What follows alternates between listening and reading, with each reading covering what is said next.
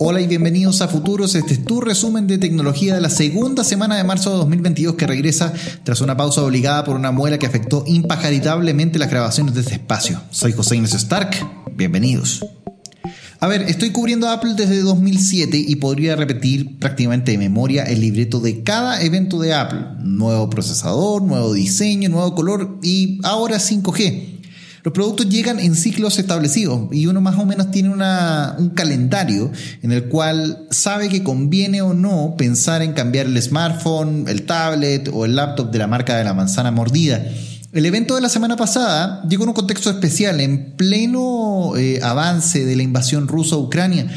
Y fue extraño, ¿para qué te voy a mentir? Y me quiero distanciar un poco de los análisis que dicen que desearon Mac Studio en este contexto es una botadera de plata para un usuario de a pie o que el iPhone SE que se lanzó la semana pasada no mueve el mercado y es más de lo mismo. Quiero hablarte de dos razones por las cuales creo que el evento del 8 de marzo pasado importa. Lo primero es el fin de una transición, y no estoy hablando de política chilena, aunque tiendan a coincidir los tiempos. Es una de las tres transiciones importantes que ha tenido Apple en su historia. De los procesadores 68000 de Motorola, de la primera etapa del Mac, ¿no? del Macintosh, a PowerPC, cuando empezaron a crecer los cuadros, los performa, etc. Luego de PowerPC a Intel, y ahora a los procesadores M, los chipsets que son hechos en Cupertino, están basados en la arquitectura de la británica ARM y que saltaron desde los smartphones de la manzana, desde el lanzamiento del iPhone en 2007, a definitivamente cambiar el panorama que estuvo dominado hasta ahora por Intel y AMD en los PCs de escritorio, en los laptops y en las tablets. La estrella de la jornada de todas maneras fue el Mac Studio, el nuevo computador de escritorio orientado al mercado de las industrias creativas que viene a reemplazar al iMac Pro con Intel, que quedó completamente descontinuado desde la semana pasada. Ahora, este lanzamiento no viene solo porque adentro viene el comillas nuevo procesador M1 Ultra. ¿Por qué digo entre comillas? Son dos procesadores M1 Max que se lanzaron en noviembre del año pasado con un puente de silicio que los une y combinados rivalizan la performance de la recién lanzada última generación de procesadores Intel. Apple de hecho dice que la mejora en rendimiento con respecto al anterior tope de línea, el M1 Ultra, es del 90%. O sea, 90% mejor que un, que un, computador de alta gama que se lanzó en noviembre del año pasado. Y por otro lado, que supera la performance por watt de un Core i9 y de una GPU Nvidia RTX 3090 por 100 y 200 watts menos de consumo respectivamente. Eso nos deja en un panorama distinto al que hemos visto en los últimos 20 años, porque hoy es la industria la que mira a los logros de Apple y no al revés porque hoy día en Cupertino logran entregar mayor poder de cómputo y una vida de batería superior en sus dispositivos por precios que arrancan desde meros 430 dólares y terminan cerca de los 10.000. O sea, si quiero más poder es exagerado el precio, por supuesto. Pero también me puedo comprar un iPhone SE 2022, de eso vamos a hablar en un minuto. Hay para todos los gustos. Y es cosa de ver lo exitoso que resultaron la iMac M1, los nuevos MacBook Pro con procesadores M1 Pro y M1 Max y lo increíblemente popular que sigue siendo el MacBook Air M1. Es curioso, me parece súper curioso porque ahora son los chips de Apple los que cierran una compra de un equipo de cómputo. Y por años, comprar un Mac era visto como un símbolo de estatus o que eras diseñador o eras un publicista y solamente ahí estaban encasillados los usuarios Mac. Hoy es totalmente distinto. Cuando te vas a comprar un Mac, cuando te vas a comprar un iPhone o te compras un iPad, es porque quieres asegurar batería para poder pedirle poder y rendimiento al dispositivo que tengas en la mano. Y eso es algo que Intel y el resto de los fabricantes de tablets y de teléfonos están intentando desde al menos 10 años sin capaz de entregar ese mismo poder y ese mismo rendimiento de batería y performance por watt de forma consistente. Hablando de procesadores, hablemos del iPhone SE 2022. Yo sé que es el elefante en la cristalería y me vas a decir que es un chasis de hace 5 años con la cámara de hace 3 y el procesador del año pasado. ¿Por qué Apple quiere crear un Frankenstein de smartphone y no bajar, por ejemplo, el precio de los modelos más comillas antiguos como el iPhone 11, el iPhone XR, el iPhone XS? Resulta que el SE es el bastión de una estrategia que va a largo plazo. Y uno de los pilares actuales de Apple, por lo menos de generación de revenue, son los servicios que funcionan bajo la capa de iOS y donde la integración del hardware y el software puede brillar a todas luces. Le hace el software de la cámara, Apple Music, Apple Fitness, Apple TV Plus, etc. Cualquier nuevo servicio que Apple determine que tiene que venir en los próximos 5 años, de acá al 2027, asociados directamente a iOS y al ecosistema de servicios de Apple, va a poder ser desplegado en prácticamente todo el portafolio. O sea, y eso evita, por un lado, que existan actualizaciones costosas de usuarios que prefieren invertir en un equipo que cubra sus necesidades más inmediatas, como por ejemplo una buena cámara, capacidad de tener 5G, capacidad de eh, tener, eh, no sé, eh, por ejemplo, pago inalámbrico con Apple Pay, que está presente en el iPhone SE de este año y el del año pasado también. Y que no se van a quedar necesariamente abajo del futuro. Y eso es algo que Xiaomi, Oppo, Samsung no pueden lograr del todo, asegurando aproximadamente entre 3 y 4 años de actualizaciones como máximo. Y por otro lado, otra pata de esta estrategia es la de los operadores, que no quieren hacer nada más que lanzar sus redes 5G y el iPhone SE 2022 se convierte en la puerta de entrada más accesible a las nuevas redes sin tener que pagar de más por un equipo nuevo que retenga las funcionalidades por un largo tiempo y no te provoque tampoco un agujero en el bolsillo a largo plazo. En Diverge, por ejemplo, dicen que el aumento de 30 dólares es un impuesto al acceso a las redes de quinta generación. Estoy de acuerdo, pero el equipo también es como abeja al panal para los operadores. O sea, entre pagar 430 dólares por un equipo que va a tener 5 años de vida útil y 5G, a mí definitivamente se me hace más viable que desembolsar, por ejemplo, 600 dólares por un Samsung Galaxy S21 FE, que es uno de los mejores teléfonos de la gama media. No quiero despreciar a Xiaomi tampoco, que tiene teléfonos desde 300 dólares con 5G, pero con procesadores y un sistema operativo que no da a largo plazo y tampoco tiene tanto soporte. Y tampoco quiero partir por teléfonos de alta gama como el eh, S22 recién lanzado, que parte en los 800 dólares y claramente un iPhone 12 o un iPhone 13 que parten también más o menos por el mismo price point. Dicho eso, ¿qué viene para más adelante? ¿Hay sorpresas? Por supuesto. En junio tenemos la conferencia de desarrolladores de Apple, donde deberíamos ver el nuevo Mac Pro con M1 Ultra.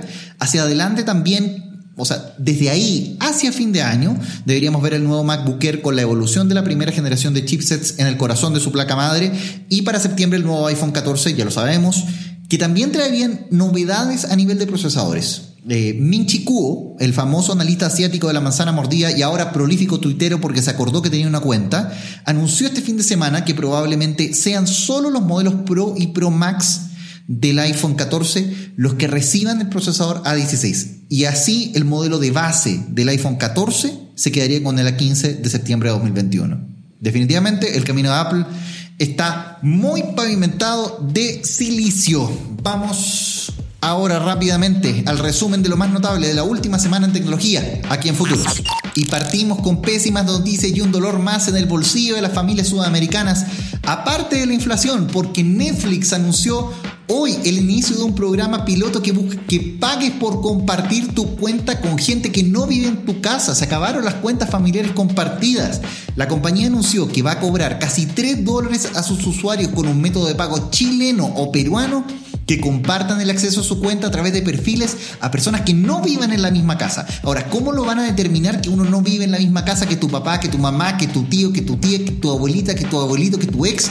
No tengo idea, pero creo que ya nos tienen a todos cachados. El aumento no va a ser inmediato y vas a recibir un correo electrónico explicándote los pasos a seguir, pero si tienes un plan estándar o premium y tienes más de dos perfiles en él, te va a tocar pagar.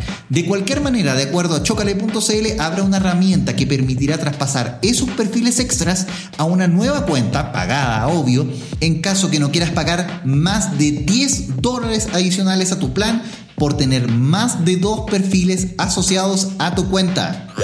Foxconn interrumpió este lunes sus operaciones en su mega planta en Shenzhen, China, debido a la imposición de las autoridades locales de una cuarentena obligatoria tras un alza de los casos de COVID-19 en el hub tecnológico que tiene 20 millones de habitantes. La empresa es proveedora de fabricación para Apple, Microsoft y HP, entre otros gigantes de la electrónica y tecnología de consumo. Y un dato no menor, la fábrica de Huawei está justo al frente del complejo de Foxconn a las afueras de la zona metropolitana. Instagram está bloqueado desde el lunes en Rusia con llanto incluido de los influencers moscovitas después de que el régimen de Putin declarara el viernes a Meta como una organización extremista. Este fin de semana, el Washington Post reveló cómo el servicio secreto ruso logró mantener a Google y Apple atajado con amenazas de muerte a sus ejecutivos locales. El periódico de la capital estadounidense destapó que agentes de la FSB rusa llegaron a amenazar a su casa a una ejecutiva de Google, la que fue posteriormente trasladada por la compañía a un hotel bajo un nombre falso para que a las horas agentes de Putin tocaran la puerta de su habitación para recordarle que sus jefes en Estados Unidos tenían las horas contadas para borrar la aplicación del periodista disidente Alexander Navalny de la App Store. ¡Qué miedo! Este martes un comité del Parlamento Europeo rechazó una indicación a la legislación marco de mercados internos que habría efectivamente prohibido criptomonedas como Bitcoin y Ethereum en todo el espacio de la Unión Europea que funcionaran bajo el modelo denominado Proof of Work que impacta negativamente la huella energética por el poder de procesamiento requerido para sus transacciones. Seguimos hablando de Apple porque esta semana ya está disponible iOS 15.3 el que te permite registrar tus lentes en Face ID para que puedas desbloquear bloquear tu teléfono y contraseñas usando la mascarilla o un cubrebocas a través del sistema de reconocimiento facial de tu teléfono. Ojo, vas a tener que registrar cada par de anteojos que ocupes, a mí me tocó registrar como cuatro y además vas a poder aprovechar los más de 40 emojis nuevos que llegan en esta versión.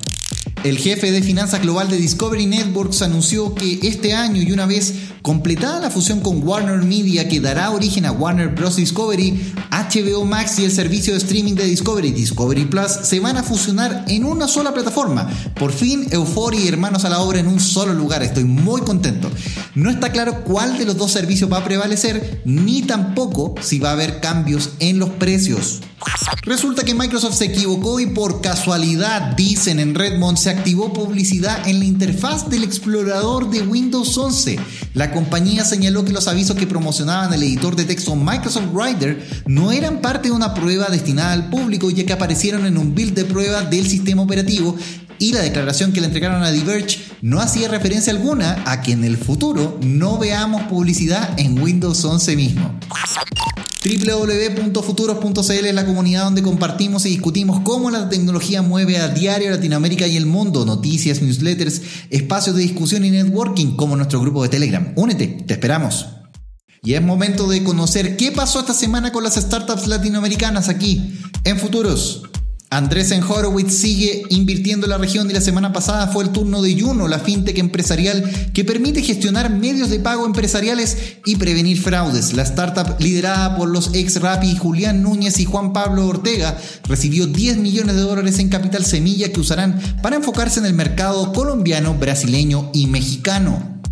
La BC Ángel Lolita Tau debutó esta semana Ganas Ventures, un fondo de inversión de 10 millones de dólares enfocado en empoderar a 75 startups latinas en etapa de recaudación pre-semilla y seed, con inversiones cercanas a los 100 mil dólares. La Argentina Intuitivo, que crea máquinas expendedoras inteligentes con algoritmos que procesan las transacciones de forma automática y sin sensores, recaudó 7.8 millones de dólares para impulsar su crecimiento y contrataciones de acuerdo a Bloomberg Línea. Hoy la Argentina cuenta con 250 máquinas de helado y vending grab go, pero planean llegar entre 3.000 a 4.000 instaladas a finales de 2022 con un foco en expansión en Estados Unidos y con Nespresso y AB InBev como aliados en Argentina, Perú y Brasil. Y finalmente la chilena Book se anotó su primer M&A, la FinTech Payflow Chile, que permite a los trabajadores de una empresa adelantar sus sueldos mensuales, algo conocido como el sueldo on demand, una tendencia que está muy en boga en Norteamérica y en Europa. La adquisición va a permitir que los usuarios de Book puedan solicitar un adelanto de forma completamente digital con la ventaja para la empresa de que los fondos son provistos directamente por Payflow y no por la caja del empleador. Señoras y señores, gracias por estar en esta nueva edición del podcast de Futuros. Como siempre, tus comentarios los esperamos en podcast.futurosnews.com. Soy José Ignacio Stark en la conducción y edición junto a Fabiana Cuña en la producción general, agradeciéndote a ambos por escuchar esta edición de Futuros. Nos vemos la próxima oportunidad. Chao.